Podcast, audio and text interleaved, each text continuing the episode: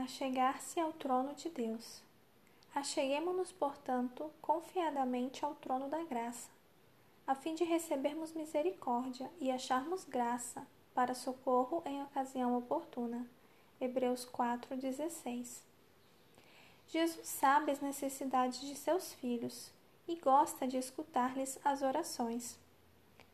Excluam eles o mundo e tudo quanto desviaria o pensamento de Deus, e sintam que se acham a sós com Ele, que seus olhos veem o mais íntimo do coração e leem o desejo da alma, e que podem falar com o Senhor. Com fé humilde, podem reivindicar as suas promessas e sentir que, embora não haja em vocês coisa alguma por que lhe possam exigir o favor, podem, pelos méritos e a justiça de Cristo, chegar com ousadia ao trono da graça e achar graça em tempo de necessidade.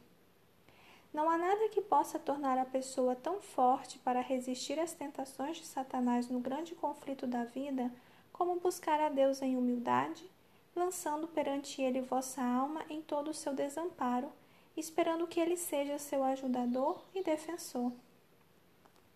Com a fé de uma criancinha, devemos chegar a nosso Pai Celestial, expondo a Ele todas as nossas necessidades. Ele está sempre pronto a perdoar e ajudar.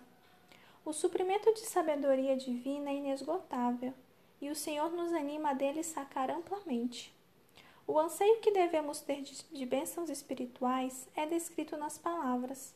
Como suspira a corça pelas correntes das águas, assim, por ti, ó Deus, suspira minha alma.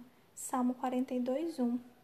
Necessitamos de mais profunda fome de alma pelos ricos dons que o céu tem para conceder. Devemos ter fome e sede de justiça.